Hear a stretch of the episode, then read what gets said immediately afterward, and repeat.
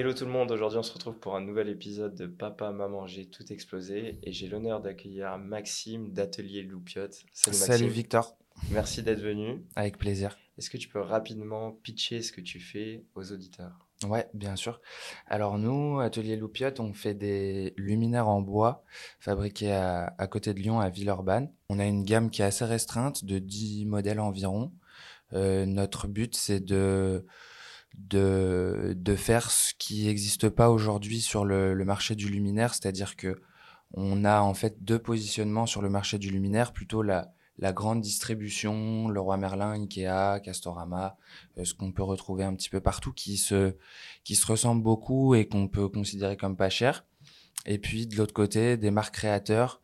Et quand on s'intéresse un petit peu aux luminaires et, et qu'on achète une nouvelle maison, qu'on veut faire sa déco, euh, qui est vite très très cher en fait. Donc euh, nous on se positionne entre ces deux ces deux positionnements là, plutôt côté euh, abordable. On a une vocation abordable et euh, on vient mettre euh, des valeurs de local avec la fabrication à Villeurbanne, le sourcing des matériaux et, et tout ça. Voilà ça permet aux gens d'avoir des luminaires français à un prix totalement abordable et ne pas passer euh, par des structures telles que Ikea, Laura Merlin, avec des produits génériques qu'on peut retrouver dans la déco de tout le monde en définitive. Ouais, ouais c'est ça. En fait, sur la partie euh, euh, consommation de masse, Leroy Merlin, Ikea, toute, la, toute la grande distribution, on est sur des produits importés d'Asie en, principalement. Et du coup, tu retrouves euh, les mêmes produits un petit peu déclinés tout le temps euh, pareil. Donc nous l'objectif c'est de d'être clivant au niveau du euh, des designs et et voilà, on a une approche aussi sur la diffusion lumineuse où on essaye de travailler les ombres. OK, hyper intéressant. ouais. Et avant d'aller un peu plus loin sur Atelier Loopert, j'ai plein de questions après. Est-ce que tu peux nous parler de ton parcours? Je sais que tu n'as pas toujours fait ça. Ouais. Moi, je viens pas du tout du digital. Euh, j'ai fait une formation d'ingé, donc euh, voilà. Ça m'a permis de mettre en place en fait euh, toute la partie production. Euh, c'est moi qui m'en suis occupé. Donc euh, voilà. Et puis après le reste. chez Loupiot, je m'occupe aussi de la partie commerce, de la partie digitale, et j'ai plutôt appris sur le tas. Donc ouais, parcours parcours différent, euh, je sais pas. on a tous un parcours différent. Ouais, ouais. Il, me semble que tu as lancé pendant le Covid. Ouais. Comment ça s'est passé? Tu avais euh, déjà envie de faire ça? Je sais que tu le fais avec un laser. Est-ce que tu avais déjà le laser? Alors, euh, en fait, le Covid, pour nous, ça a été un catalyseur de, de création de la boîte. Euh, parce que c'est une période où ben, personne, euh, tout est en pause. Donc ça a permis de, de, vraiment développer le produit, de justement de commander les machines nécessaires pour faire les luminaires. C'était un projet qui me trottait dans la tête. Et, euh, et en plus de ça, donc quand on est arrivé sur le marché, euh, c'était le deuxième confinement. Euh, ben ça a été super parce que en ligne c'était juste la bonne période pour euh, pour se lancer donc euh, donc ouais ça a été une opportunité assez sympa pour nous le Covid. Le fait que les gens soient chez eux, qu'ils aient envie de redécorer l'intérieur, en plus consomme mmh. énormément en ligne, mmh. je pense que ça a boosté Atelier Loupiot, en tout cas le, le décollage de la boîte. Ouais, c'est sûr. c'est clair que tu as un double effet en fait. Tu as sur tout le secteur de l'ameublement, depuis deux ans, les chiffres ils sont en grosse croissance parce que ben les gens sont plus chez eux, ils ont découvert euh, qu'ils pouvaient passer du temps chez eux, euh, dans leur maison de campagne. Euh, donc tout le secteur de la déco et de l'ameublement a, a, été en forte croissance. Et puis ben le digital aussi, du fait du Covid, qu'on puisse pas aller dans les magasins, ben t'as forcément des comportements qui ont changé à l'achat. Et en plus, nous, sur notre euh, persona euh, classique, c'est c'est plutôt une cible qui avait pas l'habitude d'acheter en ligne. Donc, euh... ouais, c'est intéressant ce que tu dis là parce que tu as un modèle en ligne, ouais. donc un e-commerce. Il me semble que tu n'as pas ou très peu de revendeurs. Ton marché est principalement B2C euh, grâce au site internet. Ouais. Qu'est-ce que, pourquoi avoir choisi cette stratégie?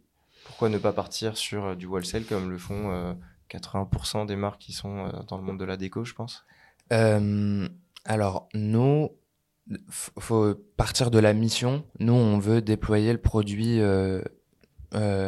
au sens large déjà en France. Et donc, en ligne, c'était le meilleur moyen pour commencer. on n'est pas du tout fermé au physique mais euh, c'est un petit peu plus compliqué et surtout là nous on, on peut mettre en avant euh, le fait que ce soit fait par nous et on, on, gère mieux la répartition de la marge en fait ouais. euh, en, en, physique alors déjà je, je m'embrouille un peu dans mes propos mais l'avantage vraiment en ligne c'est qu'on peut gérer son image de marque euh, de manière beaucoup plus précise que passer par des revendeurs qui vont revendre le produit sans savoir quel pitch ils font de la marque. Euh, ce sera beaucoup plus orienté produit d'une personne qui rentre dans un magasin, qui trouve le produit joli, qui va l'acheter, mais qui connaît pas forcément l'histoire derrière. Ouais. Alors qu'en ligne, on, on, essaye, nous, de, de, développer notre image comme ça pour pourquoi pas après derrière être en physique. C'est déjà ce qu'on fait, mais euh, mais ouais. Donc, donc l'idée était de contrôler d'abord la notoriété pour assurer une certaine qualité de notoriété avant d'aller euh, chercher du wholesale. Ouais. Et puis euh, je parlais de marge euh, au début. Ça permet de d'investir plus rapidement que sur du sur du retail classique. T'es plus sur un, une stratégie de volume ou ouais ou, voilà. Et c'est aussi euh, quand tu sors tes premiers produits qui sont pas forcément euh, hyper euh, bien, qui a un peu de SAV à faire derrière. en ligne, c'est beaucoup plus facile d'avoir des échanges avec les clients directement, des retours des clients. Et ça, c'est hyper important pour nous puisque c'est ce qui nous a permis de développer le produit et avoir une qualité qui soit ouais. qui soit top quoi. Oui, je suppose que le produit, les premiers produits que tu vendais versus ceux que tu vends maintenant n'ont rien à voir. Bah dans le design c'est euh, c'est la même chose, mais oui euh, au niveau du packing. Euh, au niveau de des notices, on les a refait plusieurs fois. Au niveau de, de la qualité de bois, évidemment que on a travaillé avec les fournisseurs et, et ça c'est cool. En fait, c'est ça l'avantage du online, c'est que tu tu maîtrises, euh, tu as un feedback très rapide et euh, t'es pas obligé de produire euh, euh, 1000 lampes, de les écouler et d'avoir les feedbacks derrière. Tu peux très vite t'améliorer euh, sur le produit. Donc ça c'est ça c'est très cool. Surtout que nous on a la chance de d'avoir l'outil de production et de pouvoir faire les modifications quasiment en temps réel quoi. Sur ça nous arrive qu'on ait une remarque de client et que on fasse la modification euh, juste derrière. Quoi. Ouais, ça vous apporte une flexibilité hyper importante. Ouais, hyper importante. Ce qui est euh, intéressant avec euh, ce que tu viens de dire, tu as la possibilité de le faire parce que vous le faites en interne. Au début, c'est toi qui faisais les découpes, qui faisais l'ensemble du produit? Ouais, ouais, ouais. Pour revenir sur la petite histoire, donc tu lances Atelier Loupiote, tu as les machines. Ouais. Donc tu fais toi-même les produits, tu commences direct online. Tu fais quoi? Tu fais de la pub, tu lances tes réseaux sociaux? Alors, je teste le produit un petit peu sur plusieurs canaux. Euh, online euh, via notre site qu'on avait lancé en tout premier, euh, marketplace et puis retail, ce qui me permet de tester le marché. T'es sur quel marketplace au moment? Euh, je me niche assez sur des marketplaces euh, made in France. Euh, et après, maintenant, on est chez euh, Nature et Découverte. Okay. de très belles références. Ouais, des, ouais, on a des belles références. La Camif, plutôt des marketplaces ameublement, les petits raffineurs aussi. ok. Voilà. et pour revenir sur l'histoire, donc ouais, je teste, je teste différents canaux. Euh, et puis très vite, pour les raisons que je t'ai évoquées, euh, on, on, on, voit que ça marche bien en ligne. Ça marchait aussi bien en physique. Euh, je me suis déplacé dans plusieurs villes et on avait un super bon taux de transfo pour le retail. Mais on a plus d'appétence pour le pour développer le business en ligne. Donc on y va et, et le premier mois, vous faites combien de chiffre d'affaires? Enfin, Tu fais combien de chiffre d'affaires? Alors, on lance euh, le premier mois en ligne. Ouais. Il hmm, faudrait que je revérifie, mais c'est autour entre 20 et 30 000 euros. Ce qui est déjà un très beau premier mois pour, euh, pour un e-commerce. Ouais. Ok. Ouais, ben, et puis après, ben, tu tombes un peu dans la soupe, dans la drogue du, du, business en ligne. Donc c'est pour ça qu'on a continué comme ça. Et puis on a été derrière victime de notre succès et fallait livrer les clients. Donc on n'avait pas le temps de déployer une stratégie commerciale, retail ou, ou autre quoi. Donc c'était euh, vraiment la première année euh, dans l'exécution euh, pure, ouais. dans la planification. Ouais. Donc je suppose que tu as appris beaucoup. Tu, au début, tu faisais les produits, maintenant tu as une équipe. Ouais. C'est du management à apprendre, mm. c'est une autre façon de travailler, surtout que tu n'étais pas du tout là-dedans. Ouais.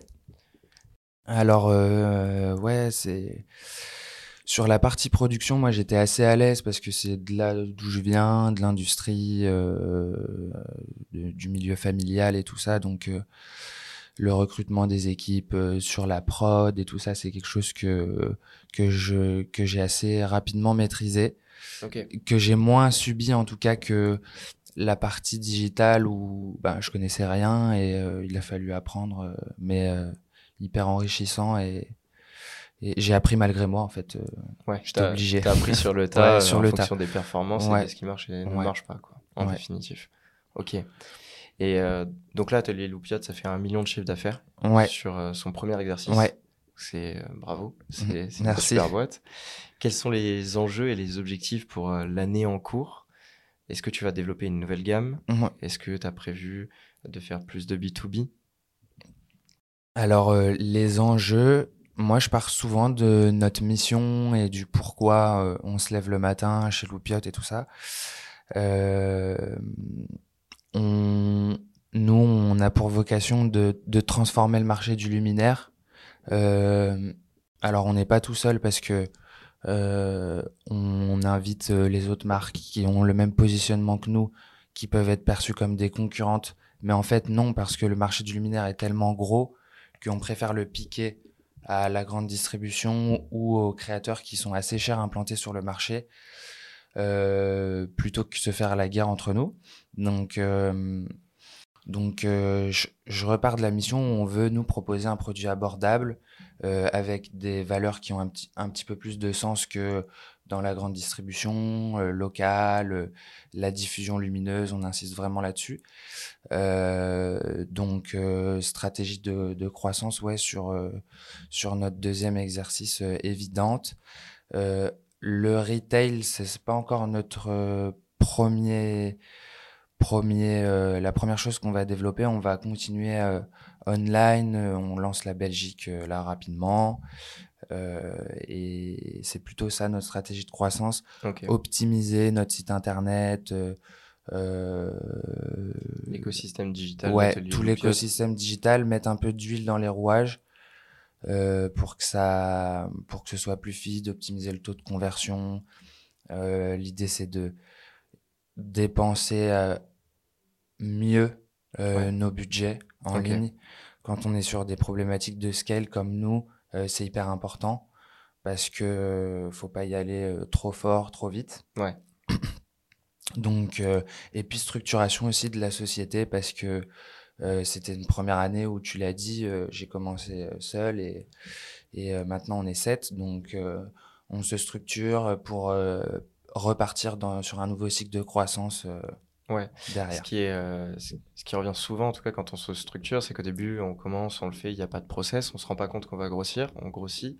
Il faut mettre en place des process. Est-ce que c'est quelque chose que tu as réussi à mettre rapidement en place où il y a toujours des choses où c'est plus ou moins bancal et, et, tu perds du temps et de l'énergie alors que ça pourrait être processé en interne?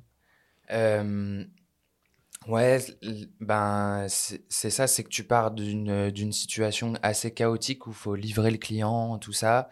Et euh, nous, le choix qu'on a fait, c'est de ralentir un petit peu euh, notre croissance pour se structurer, justement mettre en place des process et, et pas impacter la qualité euh, de service, euh, les délais euh, et tout ce qui va avec. Donc, donc là, on, est en plein dedans et, et, et, ça a plutôt porté ses fruits.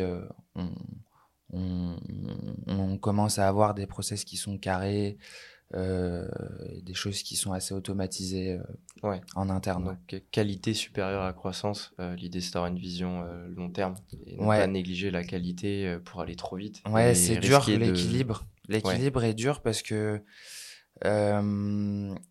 quand tu crois, c'est assez euphorisant.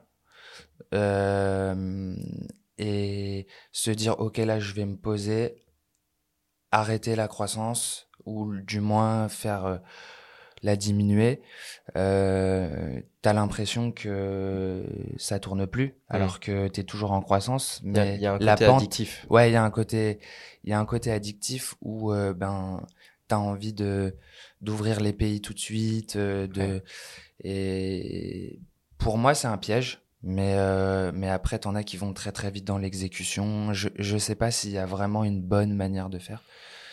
Il y a différentes manières de faire, mais on voit aussi des très belles structures qui euh, meurent euh, sous la croissance parce que à vouloir aller trop vite, on se brûle les ailes. ouais. Nous, on n'a pas du tout de stratégie de levée de fonds pour le moment. on est, parti d'une feuille blanche et, et l'idée c'est de, de, rester comme ça. Donc s'il faut que ça prenne un peu plus de temps, euh, ça prend un peu plus de temps. Ouais, le, et, et, et, et, aussi dans la croissance, c'est garder les valeurs qu'on a euh, euh, qui sont fortes dans l'équipe. ou quand tu as des problématiques de recrutement de 10 personnes d'un coup, ça, c'est des choses qui sont assez difficiles à exécuter. Donc, donc voilà, prendre son temps, c'est un peu notre, notre devise sur, sur les trois derniers mois là. Ok, très cool. Tu parlais euh, d'ouvrir différents marchés. Est-ce que euh, Atelier Loupiot a une ambition internationale euh, à terme? Européenne, internationale, c'est plus compliqué parce que en termes de valeur et de shipping produit, ben on s'y retrouve pas, on s'y retrouve pas trop. si on expédie aux États-Unis, par exemple, de notre atelier, ben l'empreinte carbone, elle est pas neutre. mais européenne, ouais ça c'est sûr. Euh, je te dis, on va lancer la Belgique, ensuite l'Allemagne, euh, les Pays-Bas, un peu partout euh, les pays limitrophes européens. Ou... Quand, tu dis on va lancer, c'est-à-dire que tu vas faire du paid pour tester le marché? Ouais. ouais. ouais, bien sûr. Tu es, sur quel type de, de levier en paid? On a trois leviers, Facebook le principal, Pinterest en deux et Google en trois. Ok. Et euh, c'est, ce qui est intéressant, c'est qu'il y a un an, il y a eu une mise à jour, donc iOS euh, 14. Ouais. Est-ce que tu as été impacté directement sur Facebook Tu me cites euh, Facebook en premier? Ouais, carrément. Ouais. Tu as vu une, une, vraie différence dans, dans les perfs? Ouais. les perfs traqués surtout. Ouais. avant, alors moi, j'avais pas énormément de recul avant parce qu'on se lançait, mais avant, on, on, se fiait beaucoup plus au business manager, aux chiffres. Et euh, maintenant, sur tout ce qui est traqué, ben, on sait qu'il y a une différence et, euh, et, une perte de performance globale qui est à impacter, mais pas autant que la perte de tracking. C'est-à-dire que, ouais, on... mais il faut investir plus. Euh, les, les, les, perfs sont moins bonnes clairement depuis OS 14, ouais. c'est sûr. Et est-ce que c'est pas aussi lié à plus d'acteurs sur, sur ton marché? C'est difficile à dire c'est difficile à dire. Euh, il y a une tendance aussi d'augmentation euh, constante euh, des coûts de diffusion. Est-ce que c'est parce qu'il y a plus d'acteurs? Mais, mais c'est quelque chose que on en a déjà parlé est assez commun à tous les comptes. Donc, Et peu importe les niches. Ouais, peu importe les niches. Et donc, ouais pas forcément. Je pense que c'est plusieurs facteurs euh, en même temps. Mis bout à bout. Ouais, mis bout à bout. Ça dégrade la rentabilité. Après, tu peux le voir comme. Euh, tu as deux manières de le voir. Ou tu le subis et tu te dis, mince, euh, mes perfs sont moins bonnes. Ou alors, en fait, c'est les meilleurs de, de leur, des marchés qui ont les meilleurs sites, qui ont les meilleurs produits, qui s'en sortent. Donc en fait, ça te pousse toujours à te remettre en question, remettre en question ton site, ton tunnel de conversion, ça te pousse. créa. Ouais, tu peux pas rester euh, sur ton modèle, euh, tu es obligé de, de changer, que ce soit au niveau de ton produit, euh, comment tu le montres, tester des nouvelles créas, que sur la stratégie euh, publicitaire en fait, où tu dois remettre en cause euh, les choses assez régulièrement. Ouais, ouais. On parlait de, de nouveautés à l'instant. Est-ce que euh, tu es partisan d'aller sur TikTok? Pour l'instant, pas trop. Nous, notre, je le disais, notre personnel il a plutôt 40 ans. Donc TikTok, c'est plus jeune. Ce serait plutôt de la notoriété sur TikTok pour pour que mais c'est un levier que qu'on va probablement tester ouais. Ouais, tu penses pas qu'un trentenaire pourrait euh, acheter euh, chez Atelier Si si, un trentenaire oui, mais je connais de plus en plus sur TikTok. Je connais pas les je connais pas les audiences sur TikTok, mais c'est pour ça qu'il faut tester. Ouais. OK. Bon, hyper intéressant. Euh, au début, tu étais pas dans l'entrepreneuriat du coup, de ce que je comprends. Est-ce que tu as reçu des conseils quand tu as commencé à entreprendre? Et si oui, quel est le meilleur conseil qu'on t'ait donné? Euh, Bonne question. Euh, J'étais pas dans l'entrepreneuriat, mais je me suis découvert euh, la fibre en le faisant. Et en fait, les conseils, j'en ai reçu plein. je pense comme tout le monde. Des bons et des moins bons. Ouais, mais il alors c'est cool parce que ça t'aide, mais en fait le principal c'est c'est juste toi, puisque si j'avais écouté mes conseils, euh, je me serais pas lancé parce que euh, j'étais à, l'EM Lyon et si tu lis une étude de marché sur le luminaire, ben tu lances pas un business dans le luminaire parce que c'est euh, plutôt en décroissance, c'est un secteur plutôt en décroissance avec énormément d'acteurs. Donc euh, c'est plutôt euh, euh, le conseil que je donne moi, c'est d'être une tête brûlée et de de s'écouter. Ouais, de s'écouter soi, de ce que tu as envie de toi, mais les conseils sont pas forcément toujours les bons en fait. Ok. Et c'est en faisant que tu apprends le mieux, donc les conseils des acteurs sur le marché, ils sont, les gens ont trop le nez dans le guidon et c'est, si tu les écoutes, tu fais un petit peu comme tout le monde et tu vas pas changer le, les codes. Et, euh, en, en s'écoutant soi et c'est suivre son instinct et voir si, euh, si ça marche. Ouais. Toi, tu as été vraiment une tête brûlée, tu as compté la machine avant de tester le produit. Ouais. Peut-être qu'il y a d'autres moyens de tester également aussi euh, pour ceux qui ont un peu peur de se lancer. Bah, tu, tu fais référence à un truc en particulier ou? Tu aurais la possibilité de faire euh, des produits euh, juste euh, ouais, chez un producteur, commander 3-4, faire ton site, tester, voir si tu les vends, voir si tu as des, de la réponse et Ouais. Et comme ça, tu t'achètes pas une machine. Ouais, c'est vrai. en amont.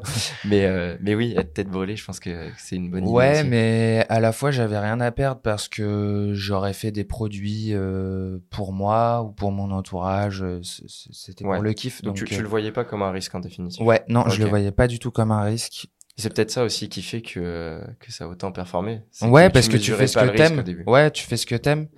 Et puis c'est pour ça que je disais que le confinement c'était un catalyseur parce que bah, c'est une période où tu peux le faire, ouais. où t'as pas de pression sociale euh, de tes parents pour chercher du boulot. Ou... C'est le confinement, donc. Euh, donc tu fais ce que tu as envie ouais, de faire. tu fais ce que tu as envie de faire. Ok, très cool. Une autre question que j'aime bien poser. Ouais. Quels sont les trois outils que tu utilises le plus dans la gestion d'atelier Loupiot et que tu recommanderais? Euh... Alors, il y a un outil qu'on a mis, mis, en place avec, euh, avec vous, avec l'agence, Triple Whale pour le, le, tracking de la data. Euh, euh, je te dis, on fait du Google, euh, Facebook et Pinterest. Ça permet de, de super bien agglomérer la donnée et, d'avoir un dashboard qui soit hyper bien synthétisé. Ouais. Euh, en un coup d'œil, tu, tu vois les perfs. On, je, je, recommanderais aussi pour toute la partie euh, CRM B2C, on utilise Gorgias. Ok. Ouais, qui est, qui est super bien. On a, on a automatisé nos règles de gestion. Ça permet de super bien répondre et de suivre les tickets clients. Euh, où on a, depuis qu'on a mis en place l'outil, on a vraiment des meilleurs. Euh, SAV. Euh. Ouais, des meilleurs SAV. On répond, on répond directement au client. Euh, on échange avec lui. On traque les appels. C'est hyper bien fait. Ok. Et troisième outil. Euh, Troisième outil. Moi, je suis un grand défendeur de Shopify, donc euh, ouais. c'est le premier qui me vient là. ouais, CMS Shopify, c'est D'ailleurs, tu parlais tout à l'heure euh, de euh, d'évoluer, donc de, de, te remettre en question. Il me semble que tu vas sortir un nouveau site. Il sera sur euh, Shopify ouais, sur Shopify.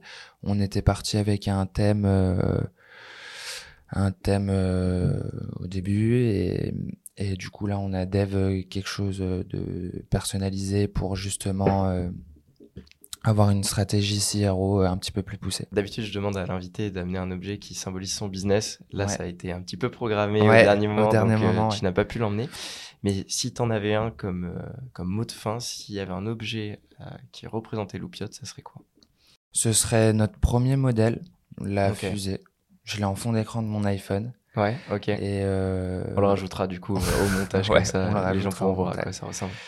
Et euh, ouais, euh, parce que lancement rapide, euh, un peu, ouais, ça nous symbolise bien, c'est le premier modèle. C'est un beau choix de produit en définitif. ça symbolise bien la croissance de Loupiote. En tout cas, merci beaucoup Maxime d'être venu. Merci à toi. intéressant comme échange. Et puis on aura l'occasion d'échanger peut-être dans d'autres vidéos sur d'autres sujets. Avec plaisir. À bientôt. À bientôt. Ciao.